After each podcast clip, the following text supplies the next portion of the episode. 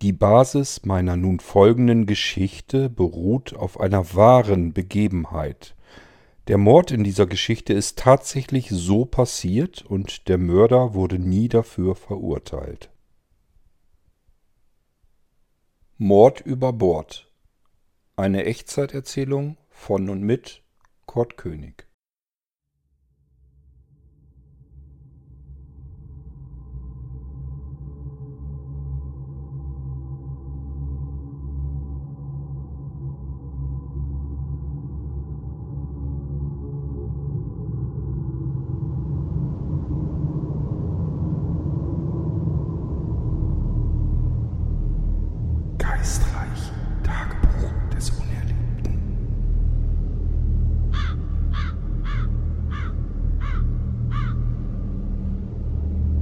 Interaktive Mystery Reality Podcast.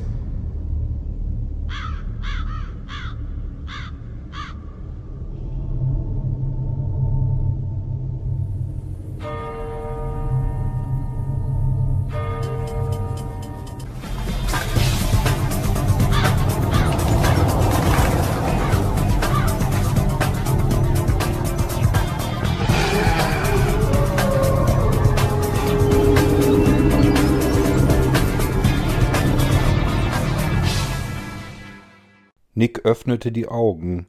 Er war nun hellwach. Irgendetwas hatte er gehört. Was war überhaupt passiert? Ach ja, stimmt. Er war etwas früher schlafen gegangen, fühlte sich müde, ein harter, anstrengender Tag. Doch nun hatte ihn irgendetwas geweckt und er starrte in die Dunkelheit seines Schlafzimmers. Da war es wieder. Stimmen. Laute Stimmen im Haus. Nick griff mit seiner linken Hand zur Seite, fasste auf eine leere, kalte Matratze. Sie lag nicht neben ihm. Sie war noch nicht zu Bett gegangen? Nick schaute auf den Wecker. Zwei Uhr dreißig gleich, mitten in der Nacht, eigentlich schon am nächsten Morgen. Wo war sie denn? Und was waren das für Stimmen da unten im Haus? Er setzte sich nun auf in seinem Bett und lauschte in die Stille. Im Moment waren die Stimmen nicht zu hören. Gerade einmal nicht, aber eben waren sie ganz laut. Eigentlich auch deutlich, und dennoch hatte Nick nicht verstanden, was diese Stimmen sagten. Barfuß tapste er heraus, aus dem Schlafzimmer vor die Schlafzimmertür. Dabei machte er die Schlafzimmertür ganz vorsichtig und langsam auf und hinter sich auch wieder ein wenig heran, denn diese Tür quietschte manchmal, und das wäre jetzt sehr ungeschickt gewesen. Er lauschte nun in den Flur, die Treppe hinab. Konnte er jetzt etwas verstehen? Tatsächlich, die Stimme war wieder zu hören, eine raue und dumpfe Männerstimme. Und wenn du schreist, Puppe, dann machen wir dich kalt, dass das klar ist. Um Himmels willen. Was war da unten los? War Nicole in Gefahr, seine Frau? Doch, da, jetzt wieder. Er hörte sie. Sie kam wirklich von unten aus dem Haus. Nick streckte die Füße seitlich aus dem Bett und stand nun auf. Er verhielt sich dabei ganz leise und machte kein Licht an. Er kannte sich ja aus in seinem Schlafzimmer. Stimmt, jetzt fielen ihm wieder die letzten Worte von Nicole ein, bevor er ins Bett ging. Es war ihr eindeutig zu früh, sie wollte noch etwas aufbleiben. Da lag sie noch auf dem Sofa. Sie war wahrscheinlich unten im Wohnzimmer. Und nun war ein Eindringling im Haus, ein fremder Mann, der sie bedrohte. Nick schaute sich um, was er als Waffe benutzen konnte. So ein Mist, er hatte hier oben weder ein Messer noch eine Pistole noch irgendetwas. Das einzige, was sich vielleicht ein wenig eignete, war auf der kleinen Kommode im Flur, neben der Treppe. Da stand eine ziemlich hässliche Marmorvase. Sie war aber so massiv, dass, wenn man mit ihr zuschlagen würde, vielleicht den Einbrecher damit zur Strecke bringen könnte. Zögerlich griff er nach der Marmorvase, um sie nicht versehentlich noch umzustoßen und auf sich aufmerksam zu machen. Dann schritt er Schritt für Schritt auf Zehenspitzen die Treppe, barfuß leise hinunter. Wo habt ihr den Zaster? Wir wissen doch, dass ihr Geld im Haus habt. Na also, wo ist der Safe? Das war eine andere Stimme, die Nick nun hörte. Es waren also mehrere. Eigentlich hatte er überhaupt keine Chance. Was sollte er denn jetzt tun? Nick blieb mitten auf der Treppe auf der Stufe stehen und dachte kurz nach. Was wäre jetzt das Beste? Wieder nach oben zu gehen? Vielleicht irgendwie über das Fenster nach außen auf sich aufmerksam zu machen? So ein Mist aber auch. Er hatte sein Smartphone unten gelassen. Alle Telefone waren im unteren Geschoss. In der Küche. Da müsste er aber am Wohnzimmer vorbei. Und er wusste noch nicht mal genau, ob die Einbrecher überhaupt im Wohnzimmer bei seiner Frau waren oder ob vielleicht alle in der Küche waren. Jedenfalls waren sie unten. Die Stimmen kamen von dort. Seine Frau Nicole befand sich in Gefahr. Im Halbdunkeln der Lampe, die am unteren Ende der Treppe schien, sah er auf die Marmorvase in seiner Hand. Ach, wie albern. Nicht nur Nicole befindet sich in Gefahr. Auch ich. Was soll ich denn mit dieser blöden, albernen Vase ausrichten gegen mehrere Männer? Es ist doch verrückt. Nick hatte Angst. Sind noch mehr im Haus? Mensch, mach's Maul auf, sonst machen wir dich gleich kalt. Sie würden natürlich jeden Moment aus der Wohnzimmer oder aus der Küchentür herausgucken, ob noch jemand im Haus ist. Na super. Und Nick stand da, auf der Hälfte der Treppe, in Pyjama, mit einer blöden Marmorvase in der Hand. Klasse. Eine absolut aussichtslose Situation. Oh Scheiße, ich glaub, die Bullen kommen. Man hörte Sirenen. Aber die kamen auch aus dem Wohnzimmer. Was war denn jetzt los? Dann hörte man verschiedene Geräusche, Bremsgeräusche von PKWs. Aber alles aus dem Wohnzimmer, nicht irgendwie von draußen. Das wird doch nicht. Natürlich. Ach, natürlich, sie ist wieder eingeschlafen vor dem Fernseher. Dieser blöde Fernseher ist wieder viel zu laut eingestellt und läuft da vor sich hin. Nochmal Schwein gehabt. Keine Einbrecher im Haus. Nick ging die letzten Stufen hinunter, die paar Schritte zum Wohnzimmer, ging ins Wohnzimmer rein und stellte dabei die Marmorvase auf eine Anrichte rechts neben der Tür. Die Flimmerkiste war an und tauchte das Wohnzimmer jetzt in ein blinkendes Licht, die Blinklichter von den Polizeiautos, die irgendwo vor irgendeinem amerikanischen Haus standen, natürlich in der Glotze. Er ging zum Wohnzimmertisch.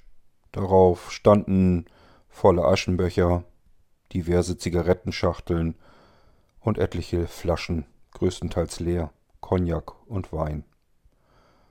Und ein halbvolles Glas auf dem Tisch aber dazwischen eben auch die Fernbedienung, die sich Nick nun griff und auf den Fernseher damit zielte, als würde er mit einem Revolver den Fernseher ausschießen wollen. Er schaltete sich ab. In dem Moment wurde Nicole wieder etwas lebendiger, die auf dem Sofa lag. Ey, was, was soll denn das? Ich wollte das gerade noch gucken. Oh, du bist ja schon wieder betrunken. Bin ich betrunken? Ich bin nur ein bisschen in so einer Stimmung. Warum machst du jetzt den Fernseher denn aus? Er ist viel zu laut, du hast mich geweckt mit dem Scheißding. Komm ins Bett. Ich will noch nicht ins Bett. Ich will den scheiß Film zu Ende gucken, mach die blöde Glotze wieder an. Nicole war immer so, wenn sie getrunken hatte. Sie wurde dann immer schnell ausfallend, beleidigend, aggressiv. Manchmal schlug sie sogar nach ihm. Komm, du hast jetzt wirklich genug. Ich helfe dir, ich bring dich zu Bett.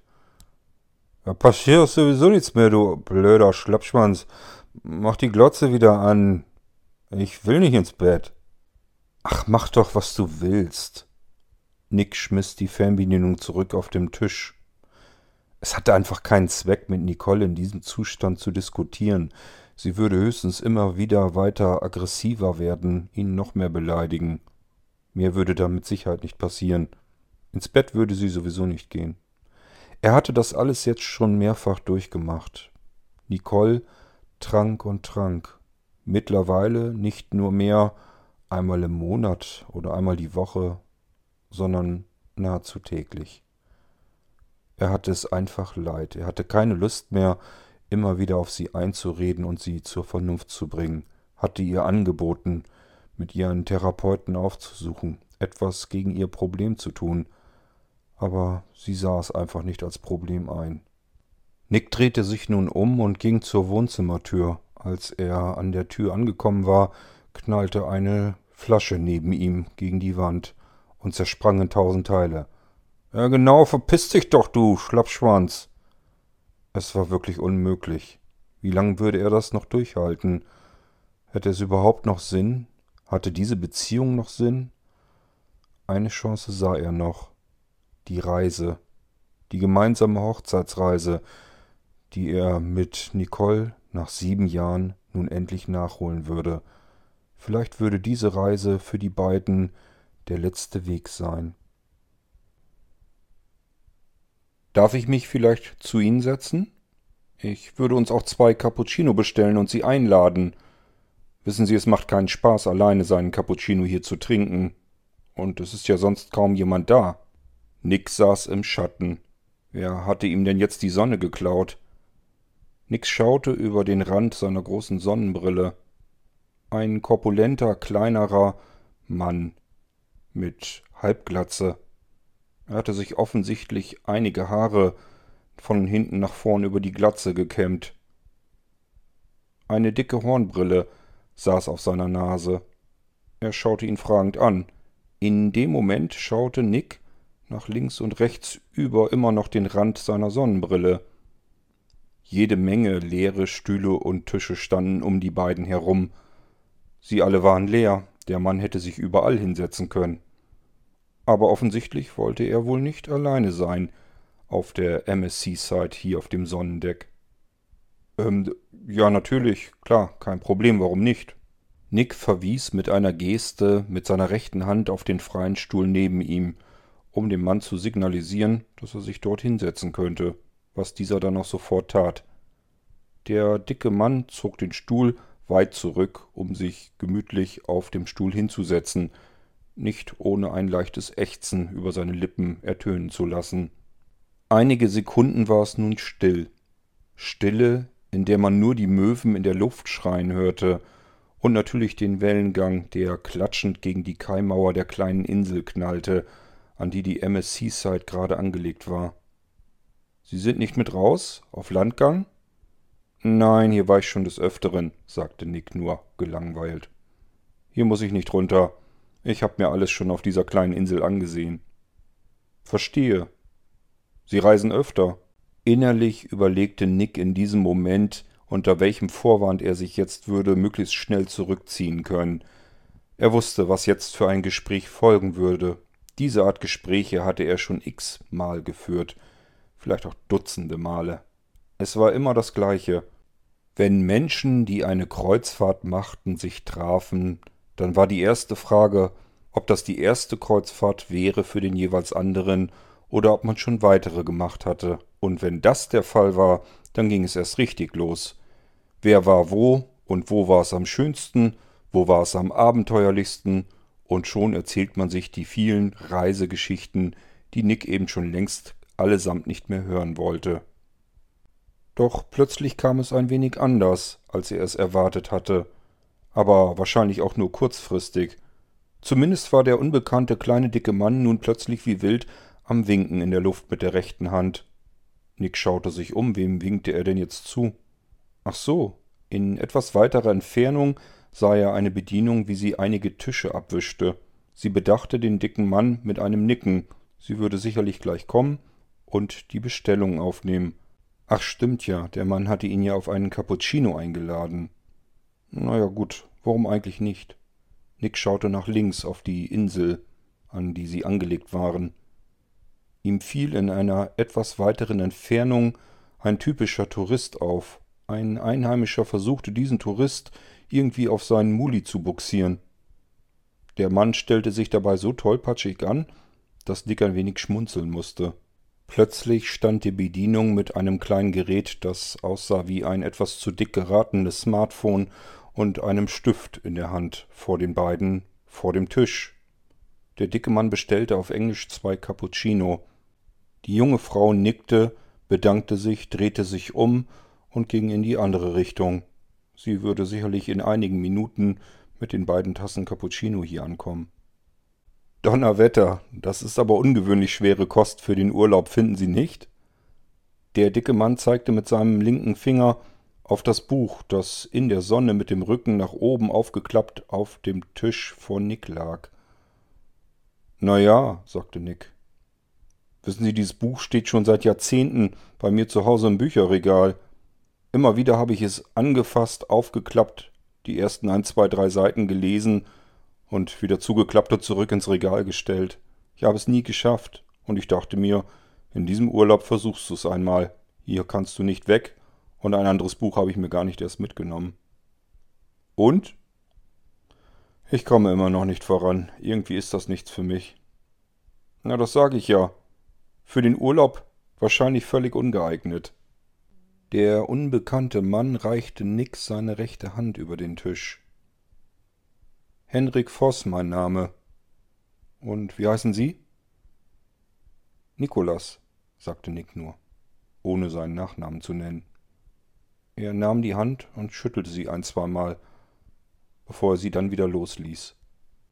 Und was halten Sie für die geeignete Lektüre für den Urlaub, wenn ich fragen darf? Tja, ich weiß auch nicht, vielleicht irgendetwas, was einen fesselt, was einen packt, was Spannendes. Ein Krimi oder ein Thriller vielleicht.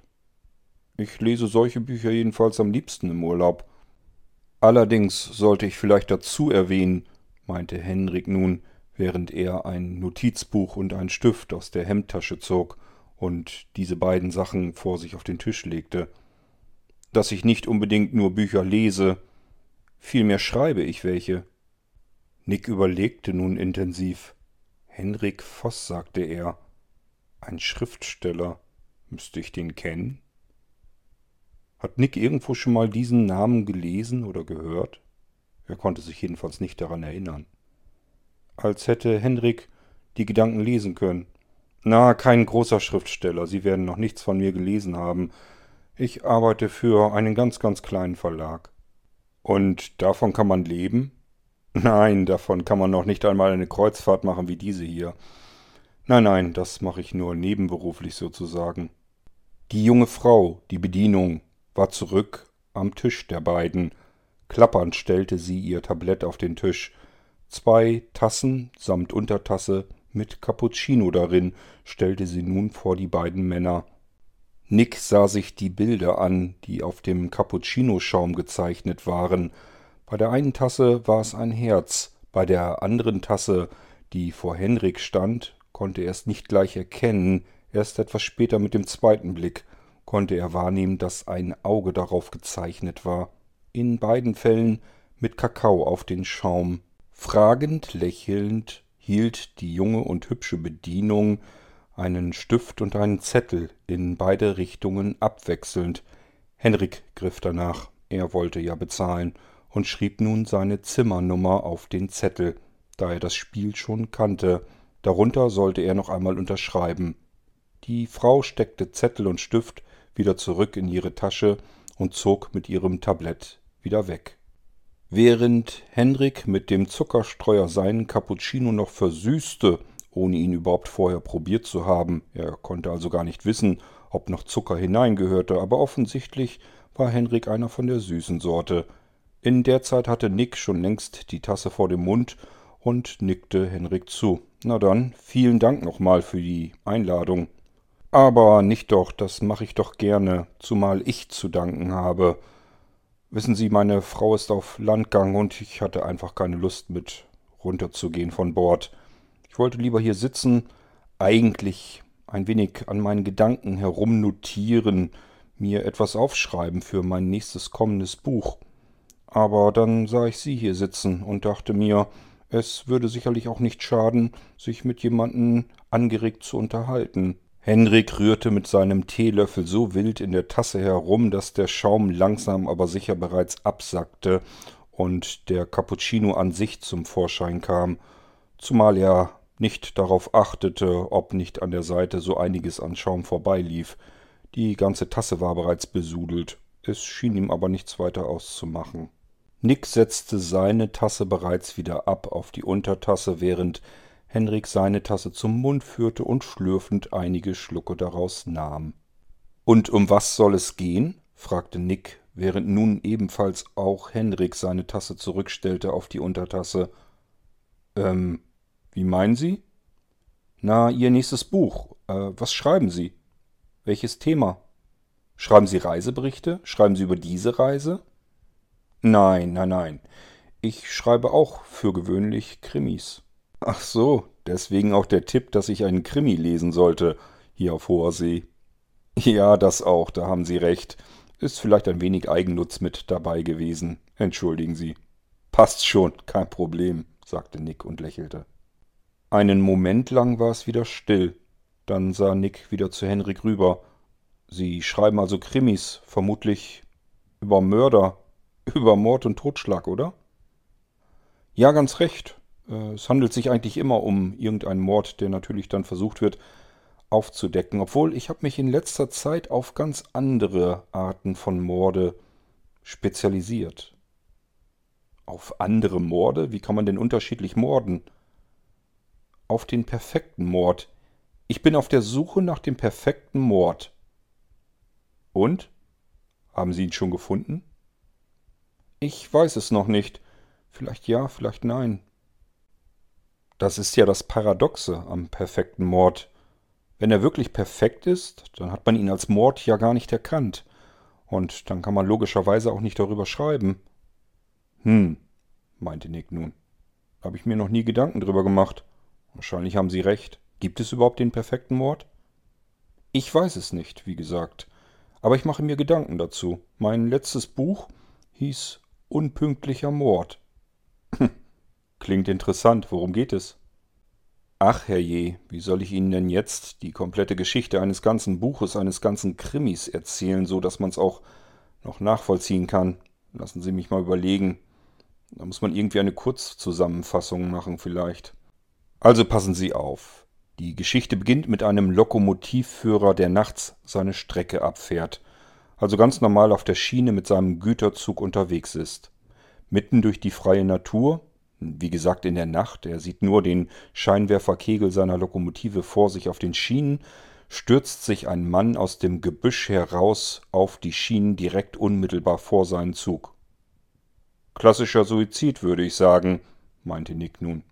Sie haben völlig recht, Nikolas. Man fand bei dem Opfer, also bei dem Mann, der von der Lokomotive überrollt wurde, sogar einen Abschiedsbrief an seine Frau gerichtet. Also tatsächlich ein Suizid. Wie kommt denn da noch ein Mordfall dabei heraus? Naja, insofern Sie das Buch nicht mehr lesen, kann ich es Ihnen ja verraten. Seine Frau hat ihn letzten Endes ermordet.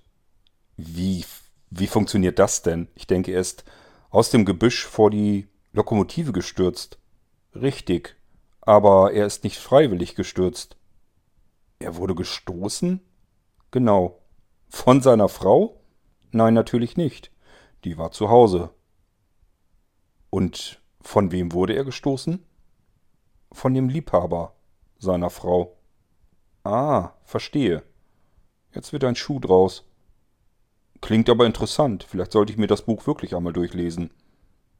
Und dieser Mord in Ihrem Buch wird nicht aufgeklärt? Der Mörder wird nicht gefasst und somit auch nicht verurteilt?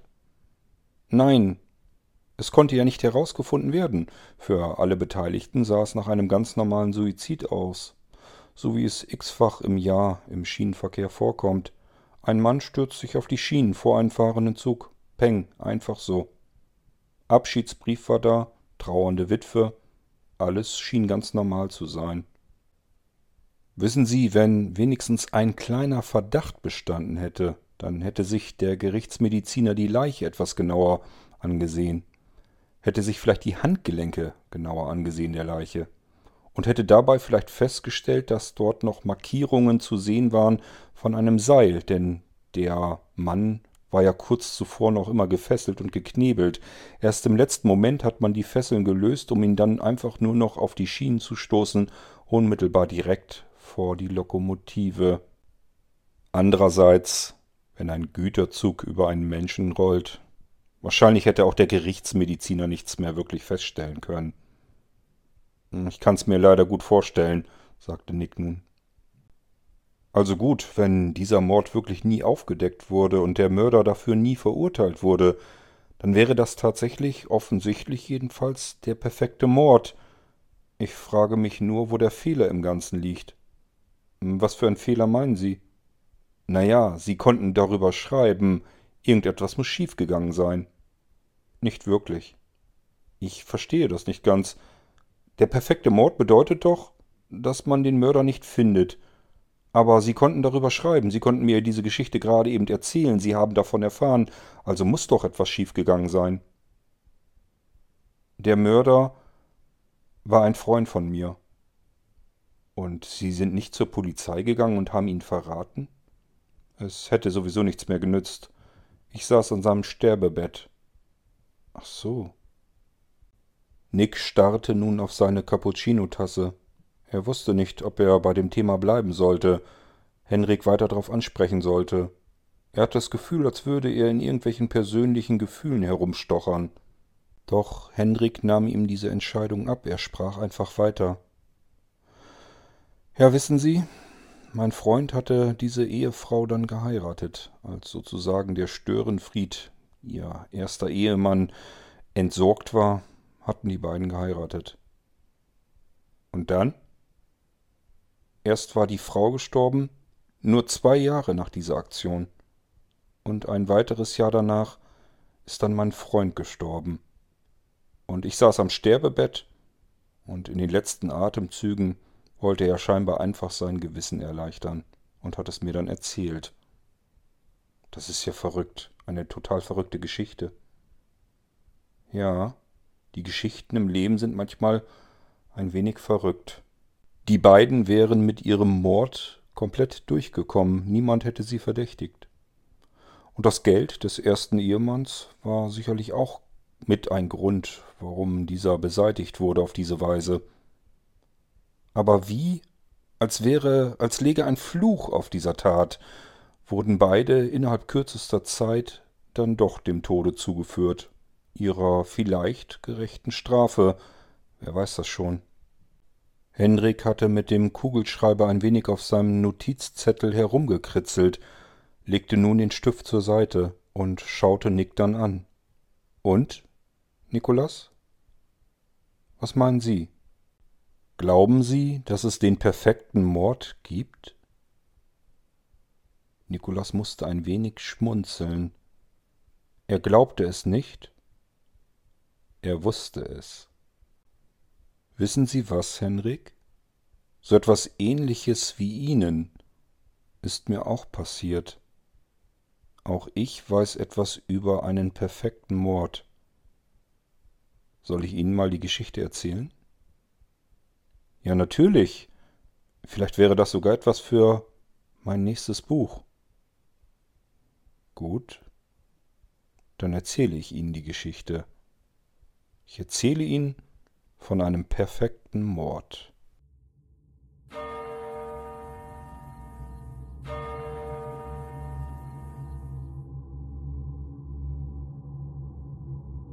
Das war Geistreich, der Mystery Reality Podcast von Blinzeln Media. Wenn du uns kontaktieren möchtest, dann kannst du das sehr gerne tun per E-Mail an podcast.blinzeln.org oder aber über unser Kontaktformular auf www.blinzeln.org. Blinzeln schreibt man in unserem Fall immer mit einem D in der Mitte. Du kannst uns auch sehr gerne auf unseren Podcast Anrufbeantworter sprechen. Den erreichst du in Deutschland über die Telefonnummer 05165 439 461. Wenn du aus dem Ausland anrufst, dann ersetze einfach vorne die 0 gegen die 0049 für Deutschland. Wir bedanken uns für dein Zuhören und freuen uns schon darauf, wenn du auch beim nächsten Mal wieder mit dabei bist.